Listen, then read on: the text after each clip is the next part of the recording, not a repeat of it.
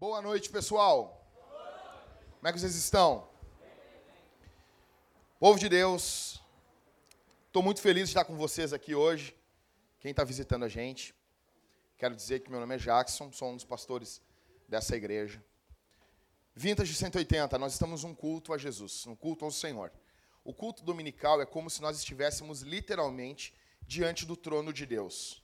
Então, porte-se como se você se portaria diante do trono de Deus. Eu falei para a igreja hoje e me preocupa. Eu falei para a igreja hoje e me preocupa que ou nós temos um culto engessado, sem alegria, sem fervor, mas com reverência. Ou então a gente tem um culto com muita alegria, com muito fervor, mas sem reverência alguma. Então cabe a nós a gente combinar essas duas coisas. Que haja alegria e que haja reverência diante do Senhor aqui essa noite. Bom, eu quero falar para vocês aqui ah, eu estou sendo apertado por alguns irmãos sobre as séries de sermões que estão para vir, tá? Então eu quero dar uma satisfação para vocês, elas virão. Fiquem tranquilos. No tempo certo, ao terceiro dia, elas ressuscitarão. Não vai tardar. Só que é o seguinte, pessoal, ah, eu tenho trabalhado muito durante a semana, junto com os irmãos, arrumando algumas coisas. Então eu quero, quando nós entrarmos mesmo, para a gente não sair, vai ser um negócio bacana. Então me dê mais algumas, uma, duas, no máximo três semanas, se Deus permitir, a gente entra aí e vai ser uma benção, ok? Atenção aqui, eu quero falar hoje para vocês, quero pregar um texto para vocês aqui, uh, e eu quero, eu, com a ajuda do Paulo Júnior, eu falei para o Paulo ontem o que, que eu ia pregar. Aí o Paulo, não, inverte.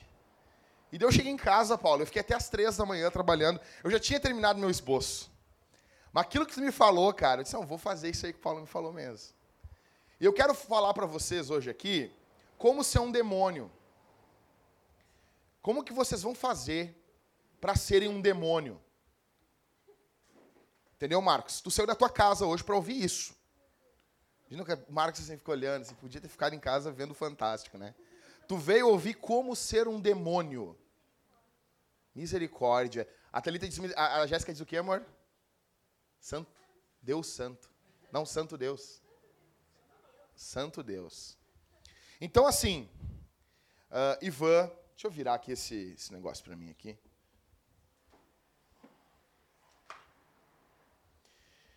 Se alguém aqui quer ser um demônio e não sabe como, eu vou ensinar vocês aqui a serem um demônio. Tá entendendo? E talvez, com a exposição da Escritura, algumas pessoas já notam que estão se tornando um demônio. Oh, tô virando um demônio. Entendeu? Talvez algumas pessoas aqui vão descobrir que já estão virando um demônio. Ok? Então eu quero meditar num texto da Escritura com vocês aqui. Tu me tirou meu som, né, pecador? Tirou?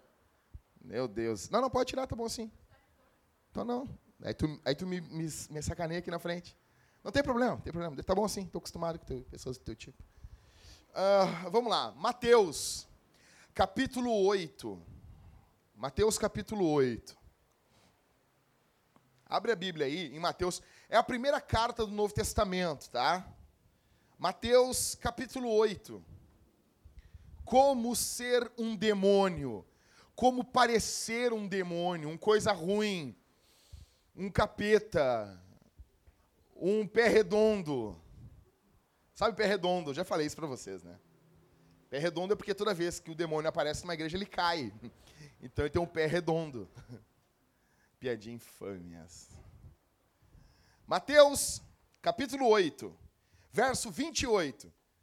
E nós vamos meditar até o versículo 34. Então vocês fiquem com a Bíblia aberta hoje aí. Ok? Mateus 8, 28. Como virar um demônio? Como virar um capiroto, uma coisa ruim? Um fio do demo. Vamos lá? Quando Jesus chegou ao outro lado do mar, a terra dos gadarenos, dois o quê? foram ao seu encontro, vindos dos sepulcros.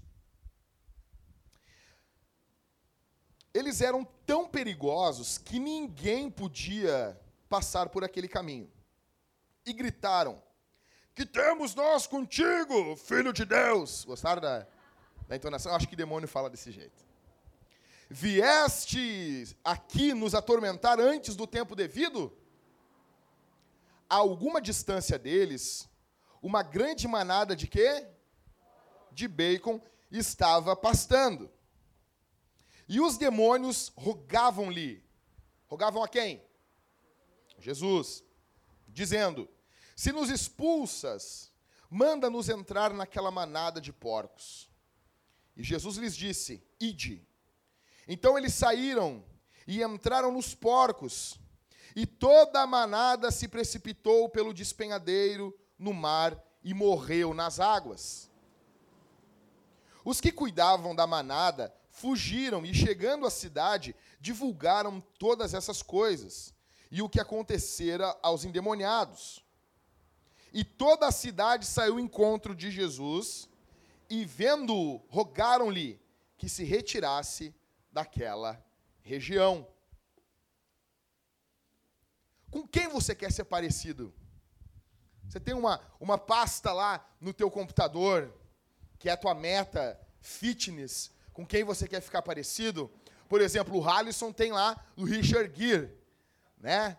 É óbvio que em três, quatro, cinco vidas, talvez ele chegue parecido. Estou brincando, nós não cremos nisso, tá? Mas pode ser, o Richard Gere depois da bomba atômica, a gente não sabe. Com quem você quer ser parecido? O Michael, tem algum um, um, alvo? Não, o Michael é o alvo das pessoas, né? né? É isso, né, Michael?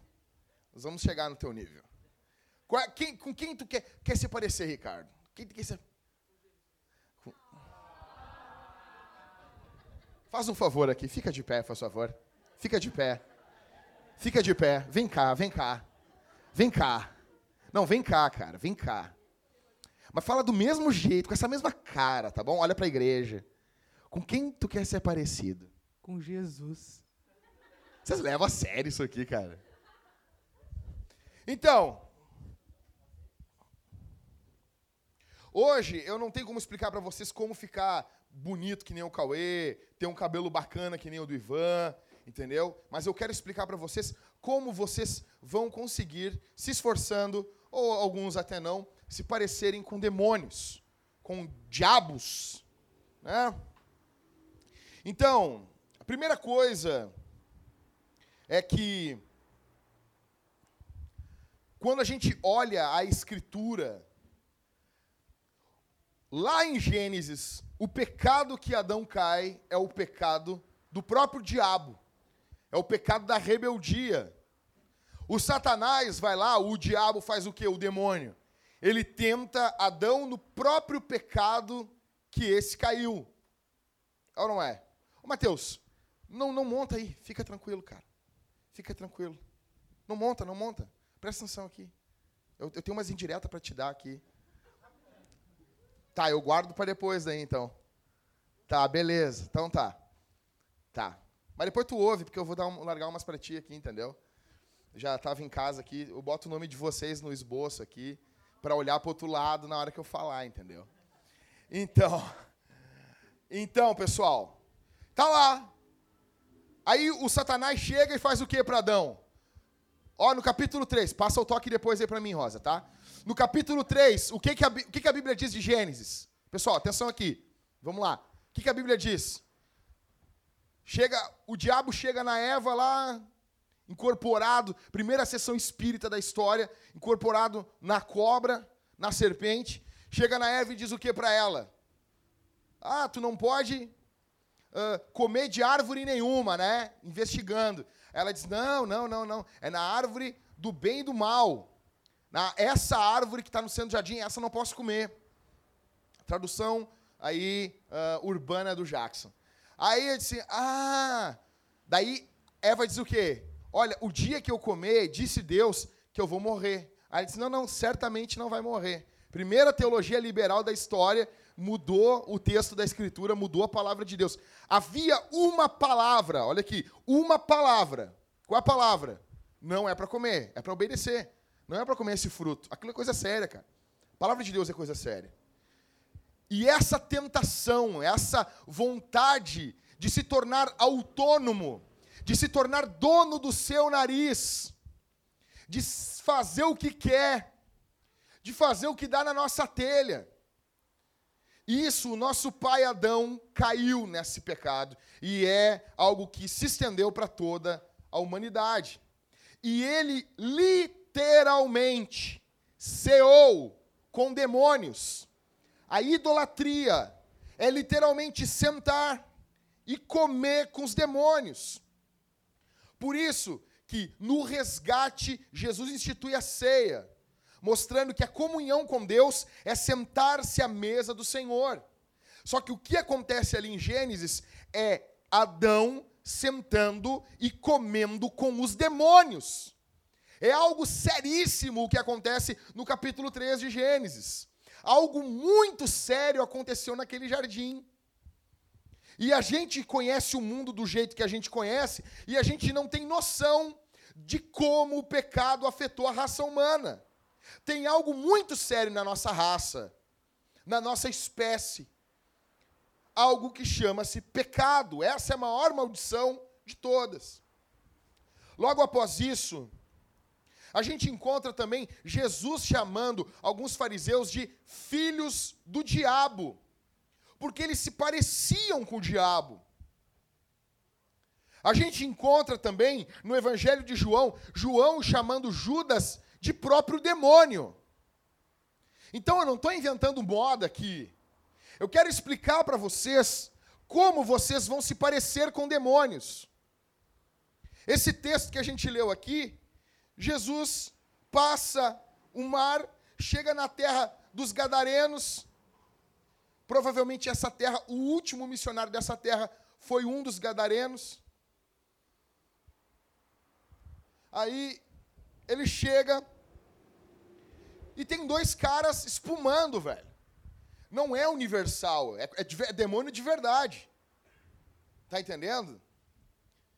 Tipo, cara, o exorcista, entende? Cabeça rodando, olho, ó. É loucura, tipo esguicho de sopa de cebola. É, não, não é cebola, é ervilha, né? É, aquilo que a moça cuspiu lá não era vômito verde. Não sei se você sabia disso, né? Era sopa de ervilha. Então, Jesus chega ali, esses caras estão endemoniados. Aí Jesus, quando está chegando na parada, os demônios gritam: O que, que tu veio fazer aqui, filho de Deus? Antes do tempo, vem nos atormentar antes do tempo. Aí eles chegam para Jesus, eles oram a Jesus, demônio ora, demônio roga e o termo no grego é praticamente consola-nos. O termo rogar aqui, no capítulo 8 de Mateus. Por favor, não nos manda embora, que a gente entre nessa manada de porcos. Jesus atende a oração dos demônios. Aí Jesus diz: tá, beleza, eu estou atendendo a oração dos demônios. E os demônios entram naquela manada de porcos, os porcos caem no desfiladeiro. Uns caras chegam correndo, falam para a galera: Ó, tá vendo aqueles caras que estavam endemoniados lá? Veio um cara de Nazaré e expulsou os demônios deles. Só que os demônios entraram nos nossos porcos, os porcos morreram. E aí esses caras chegam para Jesus, também rogam, oram a Jesus: Jesus, por favor, vai embora. Está dando gasto para gente. A gente está perdendo dinheiro contigo. Aí Jesus vai embora porque eles preferiam os porcos. O que, que isso aqui, como que eu aprendo nesse texto como me tornar um demônio? Primeiro, quem trouxe papel e caneta aí? Os crentes. Como que eu me torno um demônio? Primeiro, odeie Jesus a ponto de não ter parte com ele. Verso 29. O que, que diz o verso 29? E gritaram: temos nós contigo. Esse termo aqui no grego do Novo Testamento, em Mateus, ele é uma forma odiosa de se referir a Jesus. Eles não têm parte com Cristo.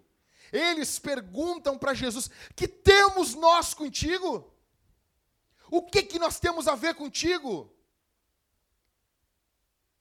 Você se torna parecido com os demônios quando você não tem parte com o Senhor. Você se torna parecido com os demônios quando você olha a Jesus de uma forma odiosa. Que tenho eu contigo? Os não regenerados, eles odeiam a Deus. Os demônios odeiam a Jesus.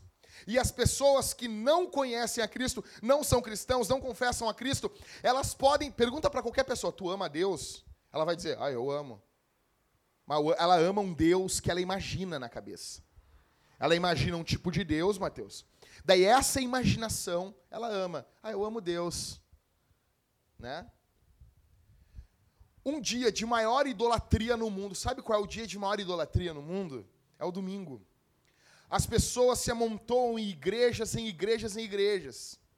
E nas igrejas onde as pessoas não pregam quem é Jesus, cada um tem uma concepção mental de quem é Jesus. E a pessoa vai na igreja e ela vai adorar essa concepção mental que ela tem. Ou seja, se não é o Jesus da Bíblia, é um outro Jesus, é um outro Deus. Logo, é idolatria.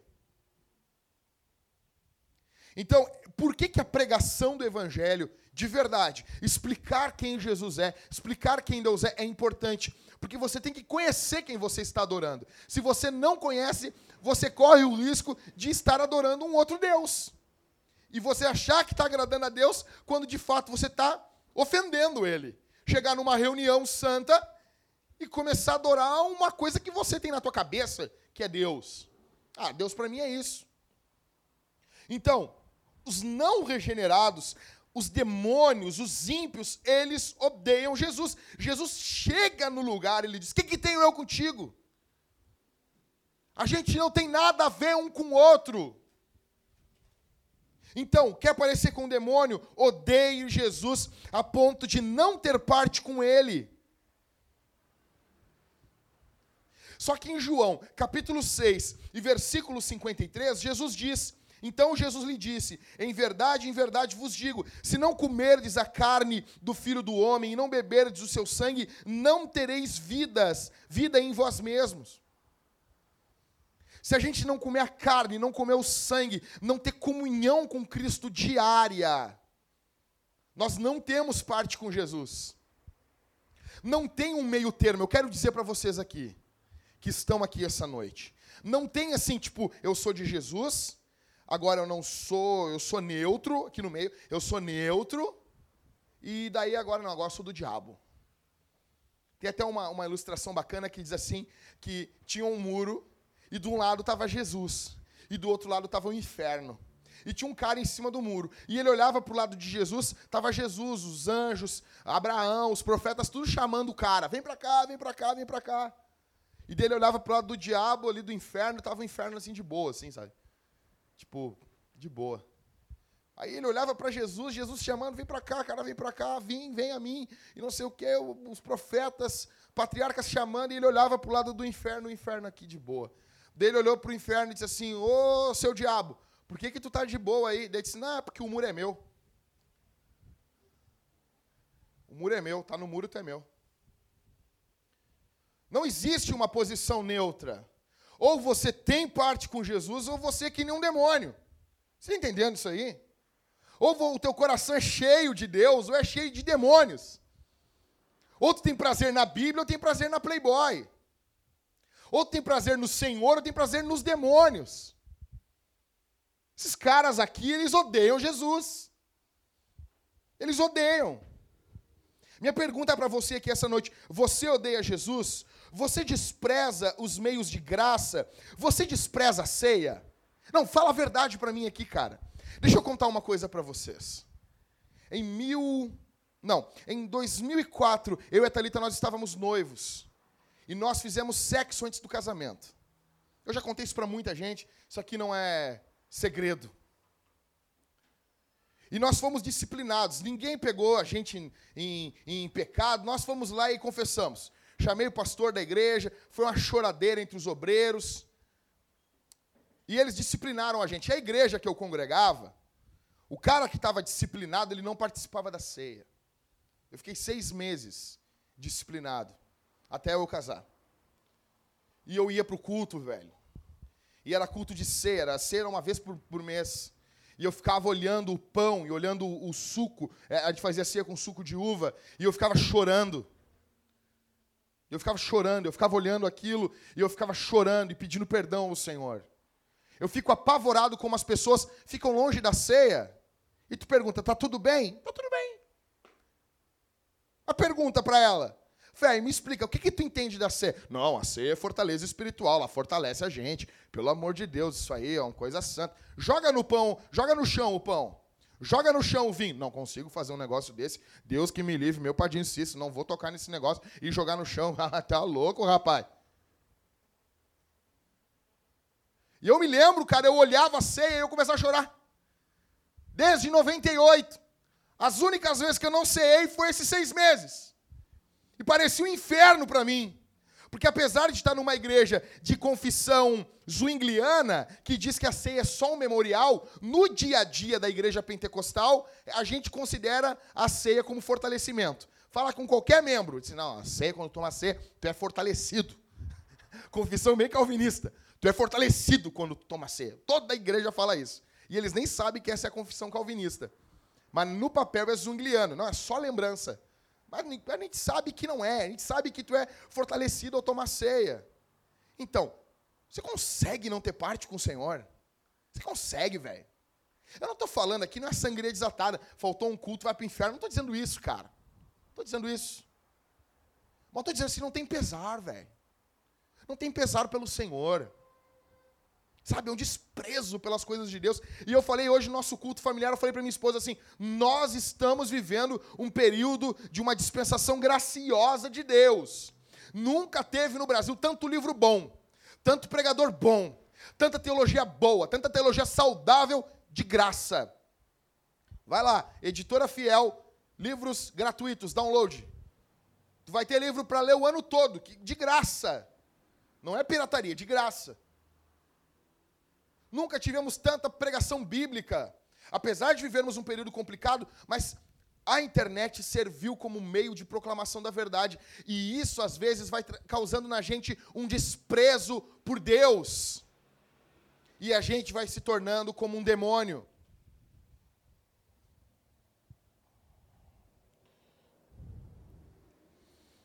Religiosos podem agir como demônios. Eles amam só os ritos mas eles odeiam a Jesus. Então, em primeiro lugar, para se tornar como um demônio, odeie Jesus a ponto de não ter parte com ele. Em segundo lugar, como você vai se parecer com o demônio?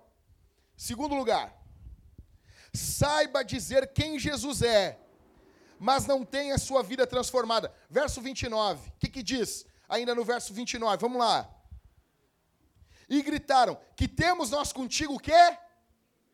A Jesus chega no capítulo 16 de Mateus e ele diz o quê? Quem que os homens dizem que eu sou?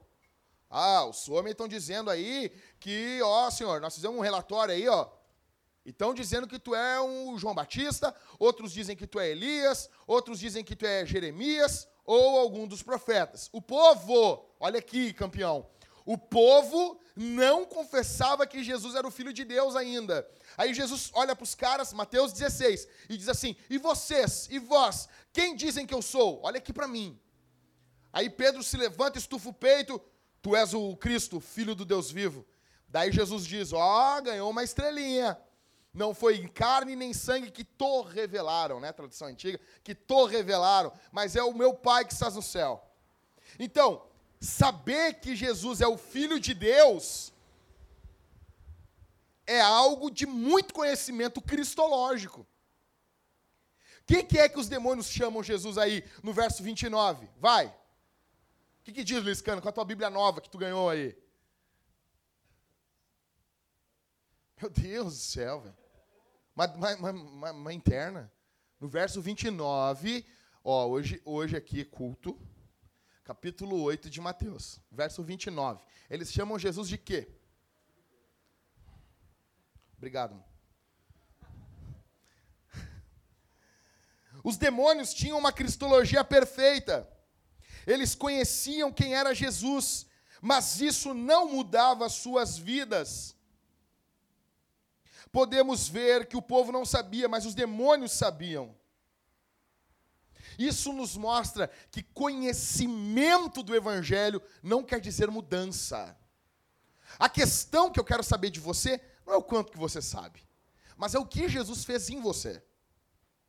Cara, os demônios estão chamando Jesus de quê aí, Felipe? De filho de Deus. Que temos nós contigo, filho de Deus. Em segundo lugar, saiba dizer quem Jesus é, mas não tenha a sua vida transformada. Todos que dizem, ah, eu sei de definir quem é Jesus.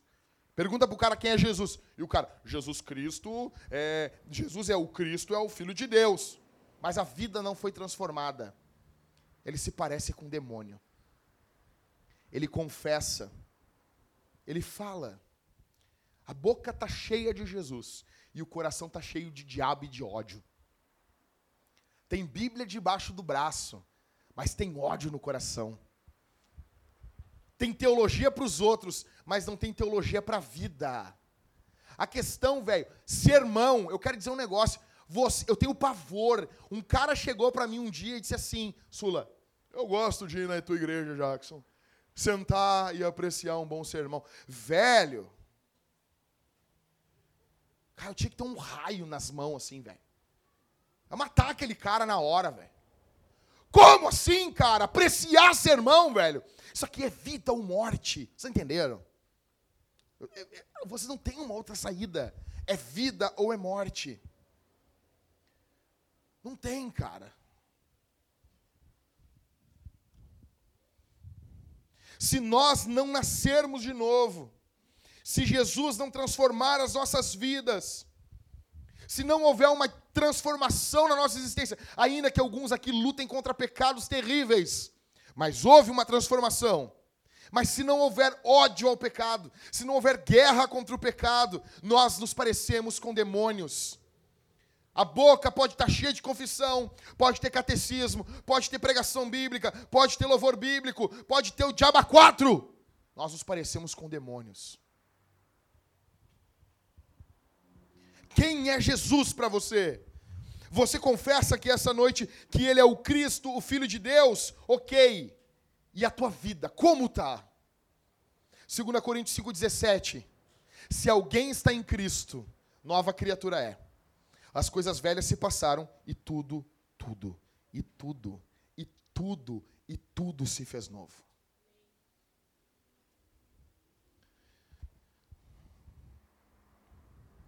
Se você confessa Jesus com os lábios, mas a sua vida não teve um mínimo de transformação, você é igual ou parecido com um demônio.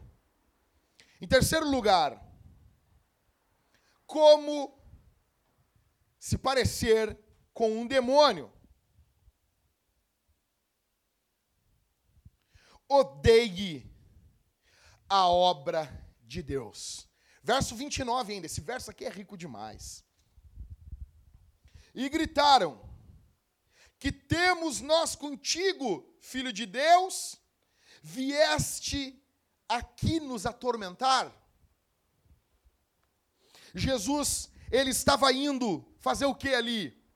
Libertar aqueles aquelas pessoas que estavam presas pelas garras do diabo.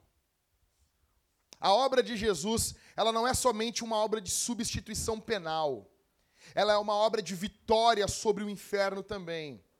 E aqui alguns ultra mega reformados vão me matar. Eu acredito também no Christus Victor, ou no Jesus vitorioso, no Cristo vitorioso.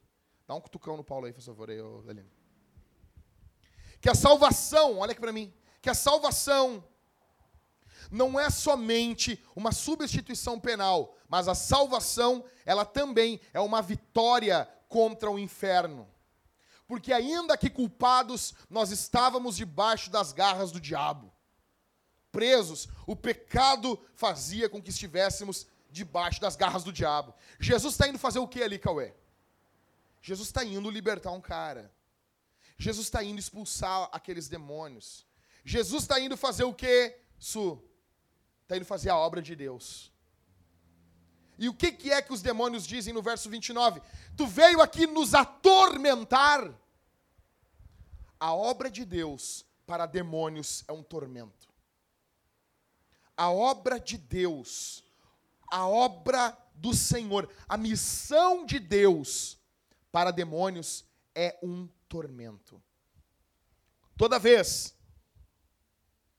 que nós olhamos a obra de Deus como um fardo, com desprezo, como um, um tormento, algo que no fundo, no fundo nós odiamos, nós estamos nos parecendo com demônios.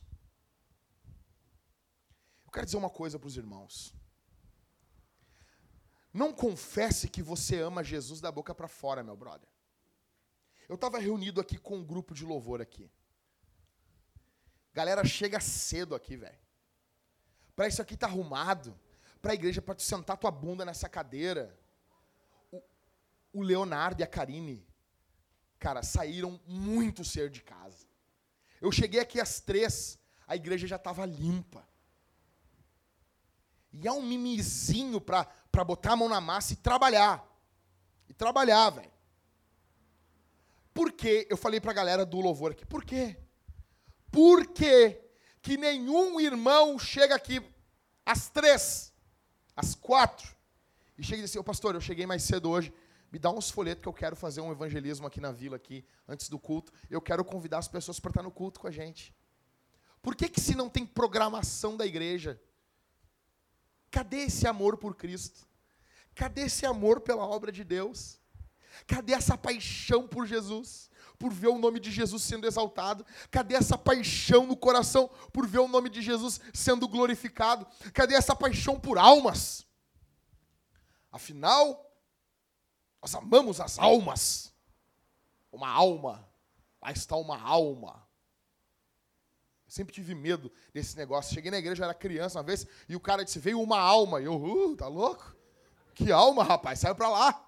Alma, uma alma. Nunca me chamando de alma. Eu olhei, não tinha uma alma do meu lado ali, né? A Blood Mary do meu lado ali. Mas e aí, cara? Os demônios odeiam a obra de Deus. Os demônios odeiam a obra de Deus. O problema, velho, sabe qual é que é a moral? Sabe, de boa. De boa, a maioria de nós quer vir para o culto e fazer tudo, ser tudo. Não, vou lá, sei como é que é domingo. Vou chegar lá, o Everton vai abrir, vai contar uma, duas, três piadas, vai fazer, vai ler um salmo comigo, daí eu vou ler o, o catecismo, a banda vai tocar quatro músicas, daí vai ter um tempinho para tomar um café, rir, rir com as pessoas. Aí o Jackson vai pregar um sermão, eu volto para casa e vivo que nem um, um, um demônio. Um demônio. O problema é que a galera tem gente que vive como demônio. Que é essa coisinha. O maior ódio da vida dela é se viesse um avivamento. Porque ia bagunçar tudo. O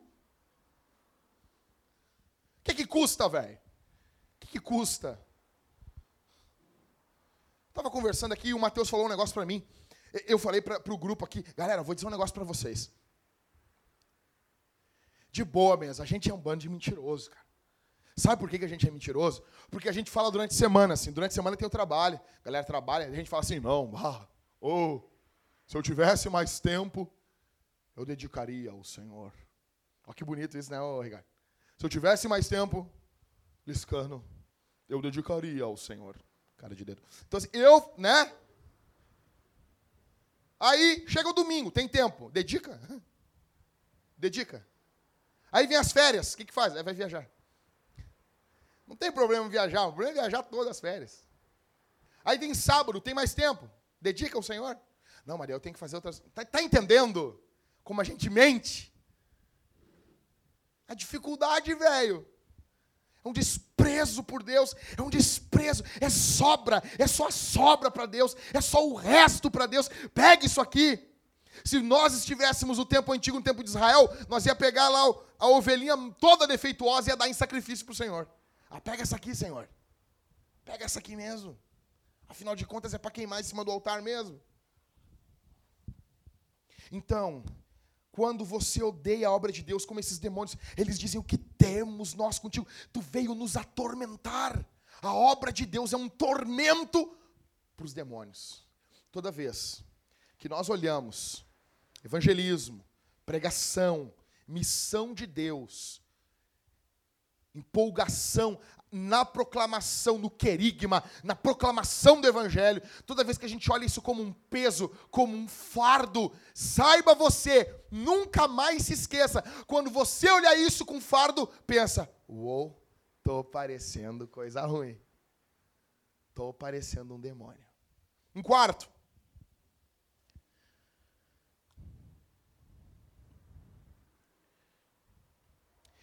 como parecer um demônio. Verso 29 ainda. Quarto, conheça detalhes não essenciais da teologia, sem viver o básico. Repetir, conheça detalhes da teologia, detalhes, minuciosidades, coisinha bobinha, que não são coisas centrais da teologia, detalhezinhos, sabe, as bobagemzinhas. Não muda a vida de ninguém, mas ele discute sobre esse tema. Como que eu sei disso? Verso 29. Vamos de novo lá, campeão. E gritaram: Que temos nós contigo, filho de Deus? Vieste nos atormentar o quê? O quê?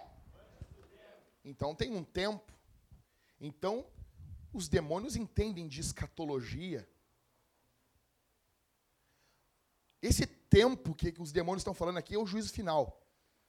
É onde eles vão ser atormentados. Quer dizer que eles conhecem.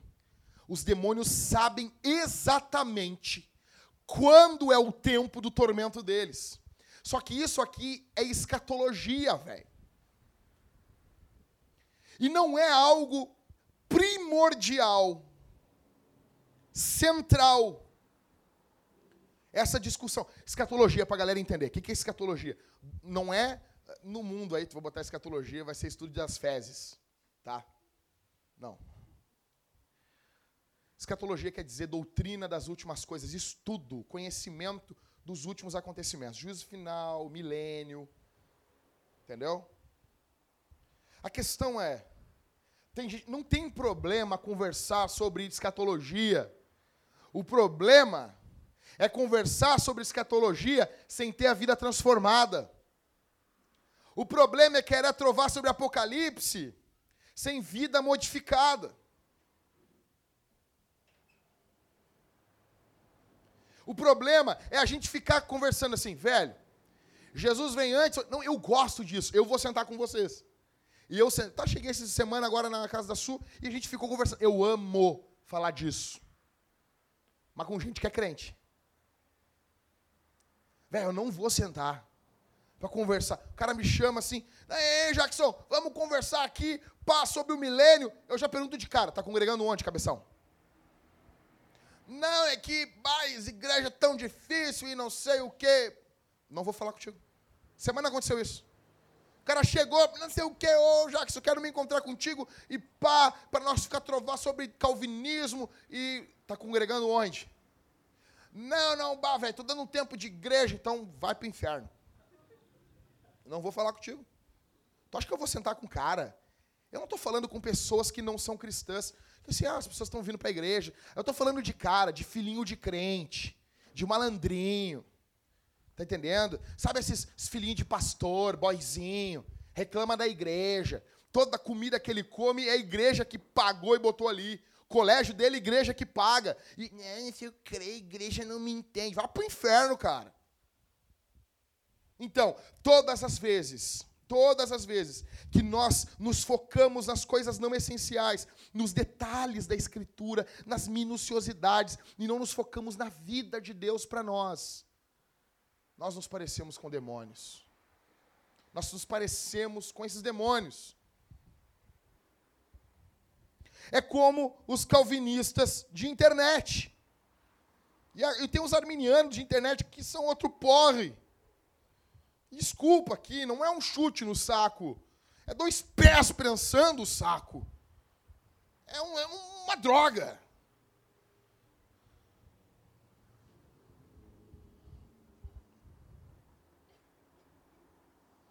Nós não, não adianta nós sabermos se Adão tinha ou não tinha umbigo. Quer ver? As pessoas fazem assim.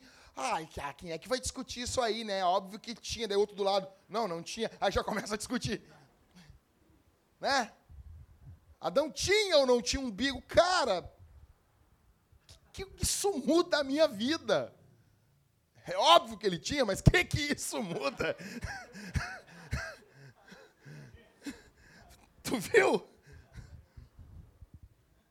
Você conhece detalhes e mais detalhes, sem nunca ter experimentado uma mudança na sua vida. Você gosta de especulações da Escritura, ignorar as coisas essenciais. Por que, que você lê a Bíblia? Por que, que você quer estudar teologia? O que, que muda na tua vida toda vez que você conhece mais de Jesus? Teu coração arde em conhecer Jesus, você ama Jesus. Em breve, talvez aqui mais meio ano, nós vamos começar uma classe aqui na igreja de teologia sistemática. Vai ser um dia da semana. De grátis, de graça, só fazer um ranguinho aí. Vai ser teologia, velho. Teologia sistemática. Só que, cara, se isso não mudar a nossa vida. Meu antigo pastor, ele chegou para mim e eu perguntei para ele assim: Cara, por que, que tu foi para o seminário teológico? E ele olhou para mim e disse assim: Porque eu queria ser um melhor marido. Eu fui para o seminário aprender teologia, porque eu sabia que se eu aprendesse teologia, eu ia ser o melhor marido. Eu queria ser o melhor pai de família. Está entendendo isso, velho? Em quinto, como você pode se parecer com o demônio? Está anotando aí? Então, em quinto lugar, como parecer com coisa ruim? Verso 31, ufa, saímos do 29. Ore sem amar Jesus. Verso 31. E os demônios rogavam-lhe. Os demônios odeiam. Os demônios, ao mesmo tempo que diz assim, Liscano, que, que tu tem a ver comigo, Jesus? Ao mesmo tempo eles oram. Ao mesmo tempo eles clamam. Esse termo aqui no grego é um termo de, de que tem a ver com consolo e a palavra dele tem até a ver com paracletos, com consolador. Era como se os demônios estivessem dizendo assim, Leonardo: Jesus, consola-nos. Você tem noção do que é isso, velho? Tem noção? Consola-nos. Eles estão orando. Os demônios rogam, oram, clamam a Jesus. Os fariseus oram, os ímpios oram, os inimigos de Deus oram, mas isso não os faz crentes. Você pode orar e você pode ao mesmo tempo odiar Jesus. Você pode orar e ao mesmo tempo você pode estar orando para aparecer. Alguma vez você já orou para aparecer? Sabe? Tem gente que, que tem a vida espiritual para aparecer. Um conhecido, um pastor, uma vez que eu ouvi uma pregação dele, ele contou que ele pegou uma Bíblia e ele não lia a Bíblia. Ele era uma, uma criança antes. E quando ele era criança, ele pegou a Bíblia assim, ô, ô, ô, Zanda, e ele riscou toda a Bíblia dele. Pegou uma canetinha rosa, uma verde, uma laranja, uma azul, e ele riscou toda a Bíblia. Para as pessoas pegar a Bíblia dele e, e parecia que ele tinha lido.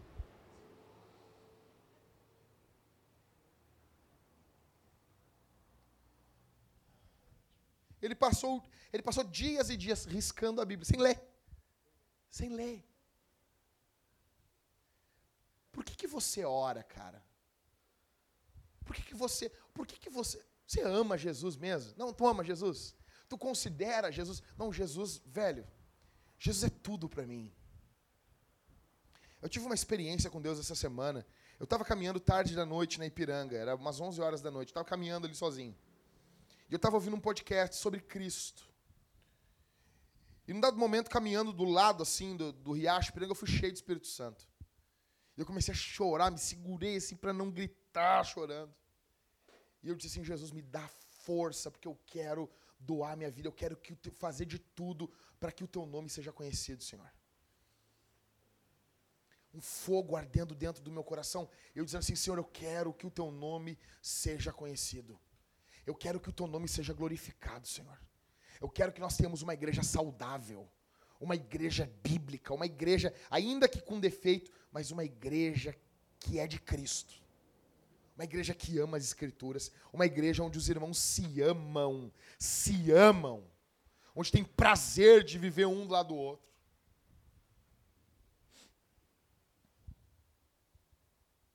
Sexta forma de parecermos com demônios. Veja Jesus como um servo que vive para atender suas orações. Sexta forma de se tornar como um demônio, enxergue Jesus como um gênio da lâmpada. Tá? Galera acha que em nome de Jesus é Shazam, né? Não, não, ô meu, fala em nome de Jesus aí que, ó, ó, ó, ó, ó, Oh, meu Deus, em nome de Jesus. Né? Fala um negócio, o crente fala, tá amarrado. Hum. É. Né? O cara só falta bater na madeira. Nome de Jesus não é senha. Nome de Jesus não é, não é, não, é, não é chave para abrir mundo espiritual, velho. Nome de Jesus é ep no grego, é debaixo da autoridade dele. Então, quando eu falo, eu oro em nome de Jesus, ainda que eu não cite em nome de Jesus, eu estou orando em nome de Jesus. Eu estou caminhando em nome de Jesus, eu estou casado em nome de Jesus, eu estou pregando em nome de Jesus, eu estou tô orando em nome de Jesus. É nele, é pelo sacrifício dele, é pelo mérito dele. Só que esses demônios, eles oram. E no verso 32 diz o quê? E Jesus lhes disse o quê? Ide. Jesus atendeu o pedido deles. Imagina só esses demônios dando testemunho no, no culto de oração. Ó, queria dizer uma coisa para vocês, irmãos, que eu oro e Deus responde. É ou não é? Então, assim, tu pode orar aqui essa noite e Jesus responder e tu ser um, tipo um demônio. E tu ir para o inferno. Ué, ué, o que, que aconteceu? Tem calvinistas no inferno. Só que lá ele sabe, fui predestinado. Ele não deixa de ser calvinista. Então, esses demônios oram, no verso 32, Jesus lhes disse: Ide. Eles saíram e entraram nos porcos, e toda a manada se precipitou pelo despenhadeiro no mar e morreu nas águas. Jesus atendeu a oração dos demônios, porém eles continuavam. Continuavam. Oh, que, isso me empolga. Jesus respondeu a oração dos demônios, mas eles continuavam demônios. Muitos nos nossos dias se vangloriam por milagres de Deus, que Deus tem feito graciosamente. Pregadores que contam vantagem, testemunhos, curas. Eu quero dizer uma coisa para vocês, que Deus é um ser gracioso. É um Deus, Deus é um ser bondoso. É um Deus que, é um Deus que faz muitos milagres. Eu venho para o culto com expectativa, velho, que no final nós vamos orar, que as pessoas vão ser curadas. Que nós vamos orar durante a semana, as pessoas vão ser curadas. O Cauê falou assim: Cara, vamos comigo fazer uma visita para uma pessoa que está doente. Tô junto, tô dentro. Já botei a mão e vi pessoa ser curada de câncer. Como botei a mão e vi pessoa morrer. Amém. A questão é: é que isso não nos promove. É que Jesus não é um gênio da lâmpada, cabeção. Jesus não é um gênio benfazejo. Jesus não é um gênio que tu esfrega assim e ele sai. Lhe concedo três desejos, não. Toda vez que nós olhamos Jesus como um fabricador de milagres, como alguém que está ali só para me responder o que eu quero de forma favorável, mas eu não quero ter vida com Ele, eu não quero ter comunhão com a palavra, eu não quero ter comunhão com os sacramentos. Toda vez que eu olho Jesus só como alguém que faz, eu me pareço com um demônio. Em último,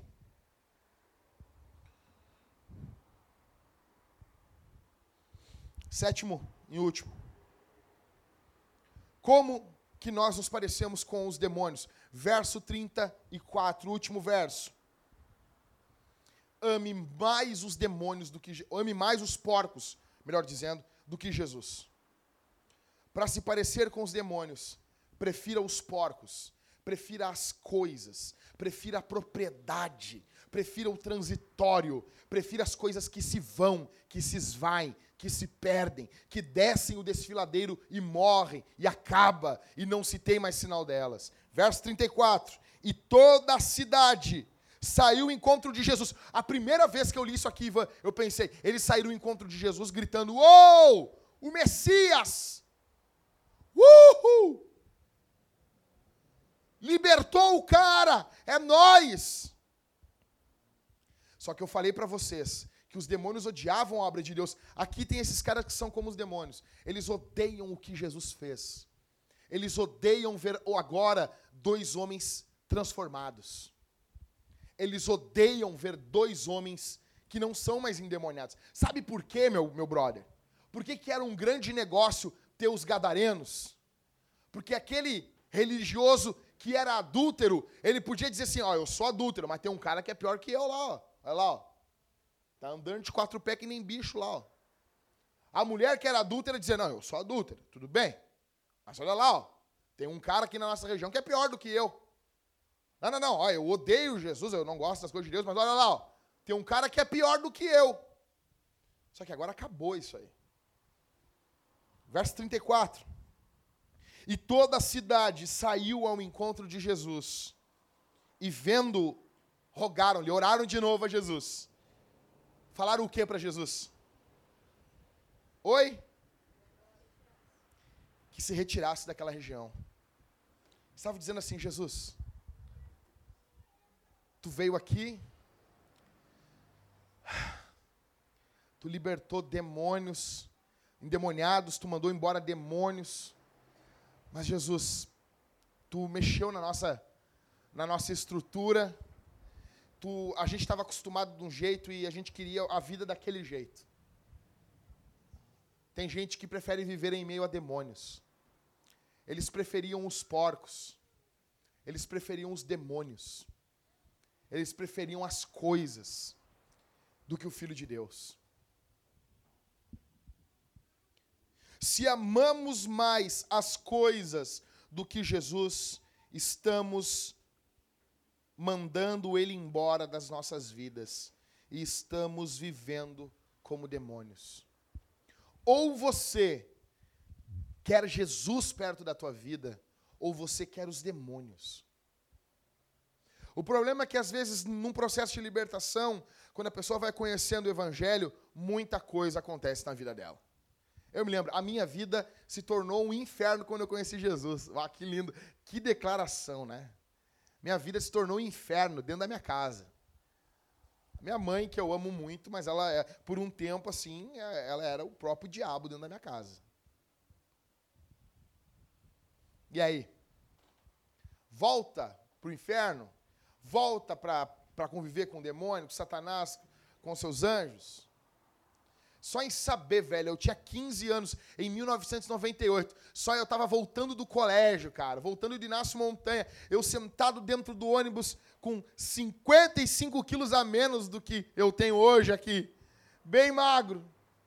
Entendeu? Cintura é, tipo, não dava meu braço, minha perna hoje. E eu sentado ali, levava a Bíblia para o colégio, coração cheio de Deus. E às vezes eu parava e pensava, Jesus morreu por mim na cruz do Calvário. E eu desaguava chorar dentro do ônibus. Virava a cabeça para o lado com 15 anos. Chegava em casa, minha mãe me chamando de tudo, não sei o quê. Chegava em casa, eu voltava do colégio de manhã, estava de manhã. Quando eu chegava em casa, eu pegava as quatro horas da tarde nas Americanas. Então eu chegava em casa em torno do meio-dia e meia. Eu me lembro que eu comia rápido, me trancava no meu quarto, botava um louvor baixinho no meu, no meu rádio e dobrava o meu joelho e ficava lendo a Bíblia, orando e chorando diante do Senhor, falando com Jesus, dizendo: Jesus, eu te amo, Jesus. Eu quero dizer para vocês que estão aqui essa noite: ou nós amamos Jesus, ou nós amamos os demônios e os porcos, ou nós amamos o Senhor, ou nós amamos as coisas. O que, que mais é importante para você aqui essa noite? Teu trabalho? É teu trabalho? Não, sério. É tua mulher? Velho, a questão, aquele que ama Jesus em segundo lugar na vida, ele não ama o Senhor. Eu amo a minha mulher de paixão, velho. Mas ela não ocupa o lugar de Jesus. E ela só vai me amar de forma correta se ela amar mais Jesus do que eu. Eu nunca fui a uma cruz pela minha esposa, mas Cristo já. É o teu trabalho, é a tua mulher, é teu esposo, é a tua família, é o teu nome, são os teus amigos, é a tua fama. Não, eu não vou falar isso aqui para meus colegas, porque vai pegar mal para mim. Então tu ama a tua fama mais do que Jesus. Não, eu não vou falar isso aqui, porque isso aqui vai, vai causar caos. Mas, velho, é tribom causar caos. Eu amo causar caos. É ó, a melhor coisa que tem. Tá tudo bom na igreja. Não tá, vamos dar uma mexida aqui, cara. Tá entendendo? Essa gente amou mais os porcos do que Jesus. Tem noção que é isso, velho? Tem noção que que é isso? Agora aqui um detalhe para vocês. Campeão, olha aqui. Detalhe. Essa narrativa aqui, Karine, ela tem um paralelo. Não perde isso aqui. Isso aqui é ouro que eu vou falar para vocês. Ela tem um paralelo em Marcos. E em Marcos, um dos endemoniados chega em Jesus e diz o que para Jesus? Jesus, deixa eu te seguir. O que, que Jesus diz para ele? Você sabe disso aí? Jesus diz: não. Na mesma narrativa, Jesus aceitou a oração dos demônios, aceitou a oração das pessoas que pediram para ele ir embora, e não aceitou a oração de um filho de Deus. Quem define a gente não são as respostas favoráveis ou não que nós recebemos, mas é de fato se Cristo transformou as nossas vidas, velho. Jesus transformou a tua vida, ou ainda tem a pastinha do pornô no teu computador lá? Está escondidinha lá dentro, lá. Está lá. Jesus salvou a tua vida. Eu me lembro, uma vez, uma vez eu preguei o evangelho num culto. Quando eu estou saindo do culto, um rapaz me segurou pelo, pela, pela mão e começou a chorar. O guri babava. E eu disse: O que, que foi? E ele senta comigo aqui, rapaz. Eu sentei com ele.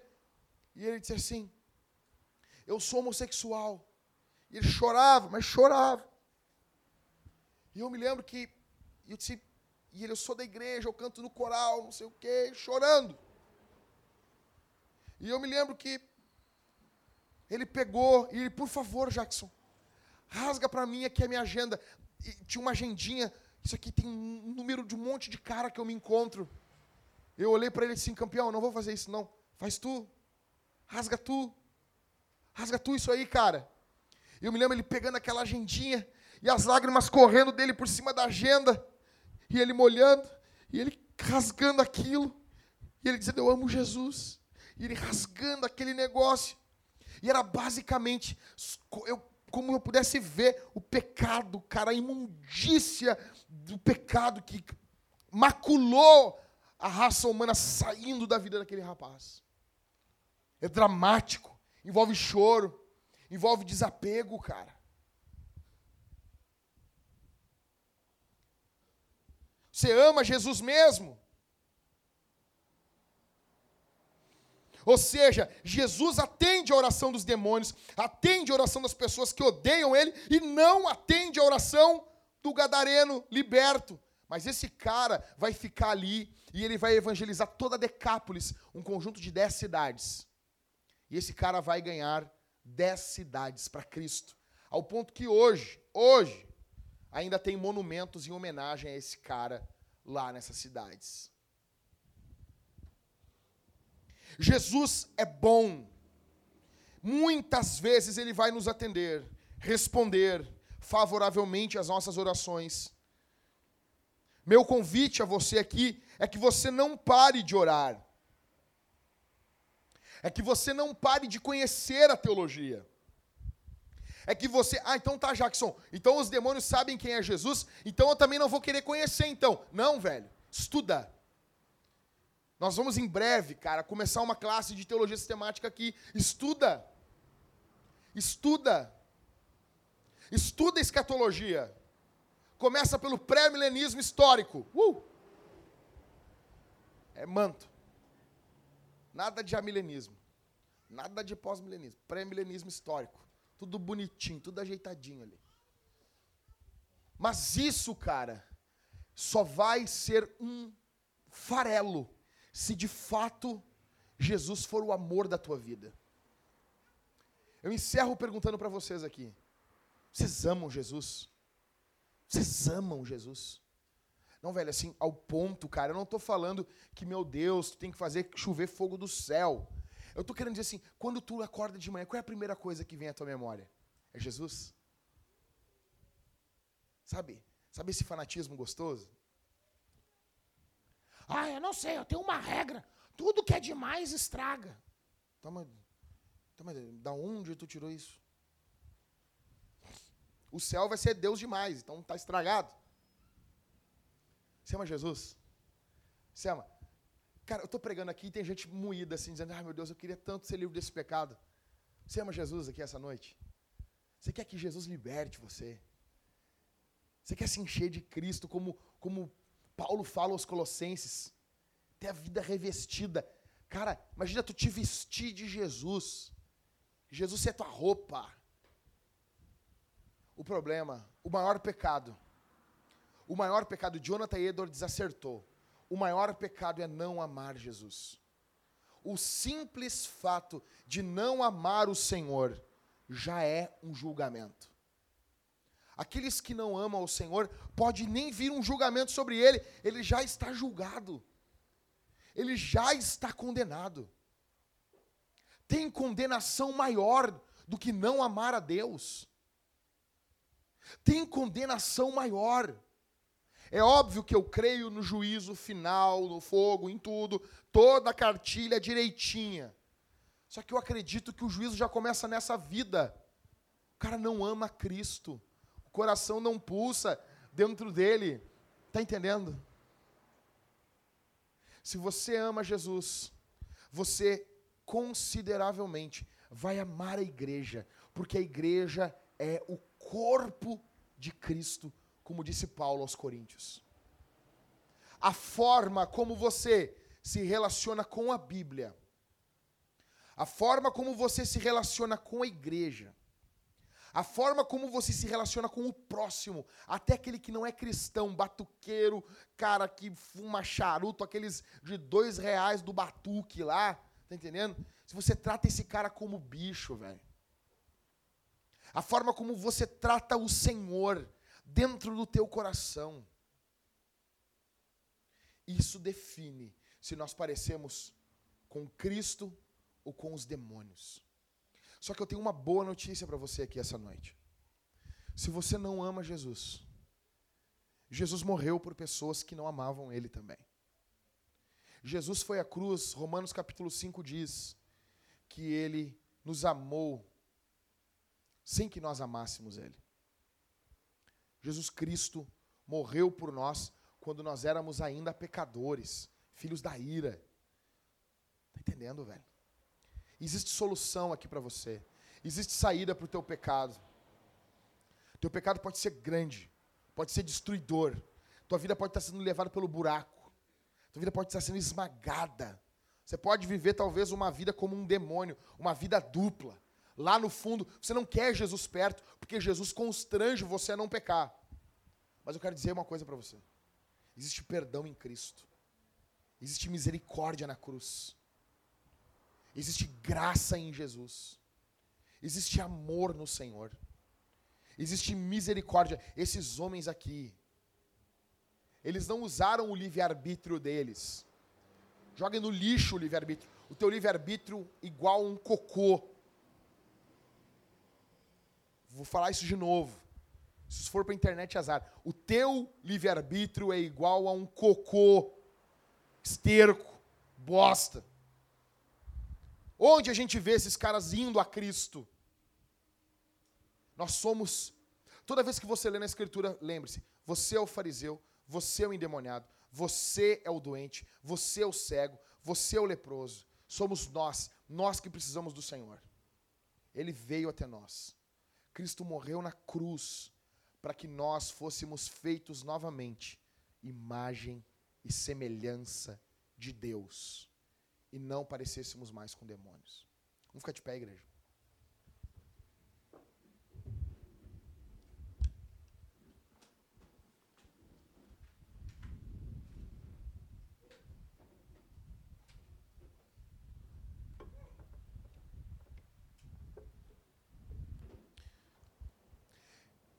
E a missão de Deus, isso que tu sempre fala, nós só teremos uma igreja vibrante depois que ela amar Jesus. Semana que vem, se alguém for impactado pelo sermão de hoje, alguém vai chegar aqui antes do culto, olhar para mim, olhar para o Rodrigo e dizer: Eu vim antes, me dá uns folhetos aí, quero falar de Jesus aqui na frente. Me dá uns folhetos aí. Eu quero entrar dentro dessa vila. Eu quero amar essas pessoas. Eu quero ir aqui atrás com os folhetos. Eu quero amar esse povo. O domingo não vai ser um fardo. Você vai ansiar por chegar domingo. Meu Deus, vou estar junto com meus irmãos. Grupo de conexão, então, jamais. Você não perde mais. A questão não é fazer força, a questão é amar o Senhor. A questão é amar Jesus. A questão é amar o Senhor. Lê a Escritura, velho. Estava falando ontem com o Júnior. Lê a Escritura, você vai ter prazer de ler primeiro Crônicas do 1 ao 9. Tudo genealogia. Fulano gerou fulano, e fulano gerou fulano, e fulano gerou fulano, e fulano gerou fulano, e fulano gerou fulano, e fulano gerou fulano, e fulano. E o teu coração tá ardendo. Uh, esses caras faziam sexo, hein, meu? Oh, uou! E gera, e gera, e gera. Claro, não tinha TV. Era, e o fulano te, teve 26 filhos. Uh! Mas, ah, coisa era boa, hein? Seu coração vai arder por isso. Tá entendendo? Vai chegar em Levítico lá e ah, não sei o que, barará, barará, barará. E vai estar tá bombeando o teu coração. Velho, quando chegar lá em João, quando tu ouvir João Batista, eis o Cordeiro de Deus que tira o pecado do mundo. Meu, vai, vai inundar aqui dentro. Assim, bah, chegou o homem. Chegou o homem. Estava esperando passar todo o AT. E aí chega Jesus. Eis o Cordeiro de Deus. Coração está ardendo, velho. Se você não puder lembrar nada do que eu preguei aqui, resumindo, o que faz de nós não parecermos com demônios é se nós amamos Jesus. Se você ama Jesus. Vá para casa hoje amando Jesus. Vá para casa assim, Senhor, eu sou um pecador, mas o Senhor me ama e eu te amo. E a minha vida vai ser diferente pelo poder do Evangelho, pelo poder da cruz, pelo poder do sangue de Jesus. Vamos orar, feche os olhos, igreja. Senhor Deus, amado Salvador, amado Senhor, Criador dos céus, Criador da terra e de tudo que há, nós viemos até Ti, Senhor, nesse momento clamar ao Senhor. Tua palavra foi pregada aqui, Senhor. Eu falei para os meus irmãos a, o teu evangelho. Eu peço que nós de fato, Senhor, te amemos. Nós de fato amemos o Senhor. Nós de fato venhamos amar o Senhor, amar a Jesus. Coloque em nosso coração, Senhor, amor, amor, amor, amor. Nós queremos te amar, nós queremos dedicar nossa vida para a tua glória, para, para o teu louvor, para a tua exaltação, para que o Senhor seja conhecido, para que o Senhor seja exaltado, para que o Senhor seja magnificado. Em nome de Jesus que haja transformação na vida dos meus irmãos. Enquanto eu pregava, Senhor, se alguém ficou ofendido com o que eu falava, que haja graça no coração dos teus filhos. Se alguém ficou dizendo, ficou preocupado com a sua vida, Senhor, e ficou dizendo o que vai ser de mim depois desse culto, Deus, Senhor, toca no coração desse teu filho. Toca no coração dessa tua filha, Senhor, que quer te amar e não sabe como começar. Em nome de Jesus. Em nome de Jesus que haja, Senhor. De fato, amor pelo Senhor. Que haja novo nascimento aqui essa noite. Que haja transformação aqui essa noite. Que os teus filhos sejam levantados e empolgados pela tua palavra. Ó Deus, eu quero muito, eu tenho orado, o Senhor sabe que eu quero que essa igreja seja impactada pelo teu poder. Que semana que vem, Senhor, os crentes venham com alegria para louvar o teu nome. Pregue o evangelho durante a semana, que haja missão onde estão, Senhor. No nome santo de Jesus. No nome de Jesus. Para a glória de Deus Pai, no poder do Espírito Santo e para o bem da tua igreja nós oramos. Amém e amém. Aplaude Jesus, igreja. Mas as verdas mesmo. Vamos cantar aí, cara.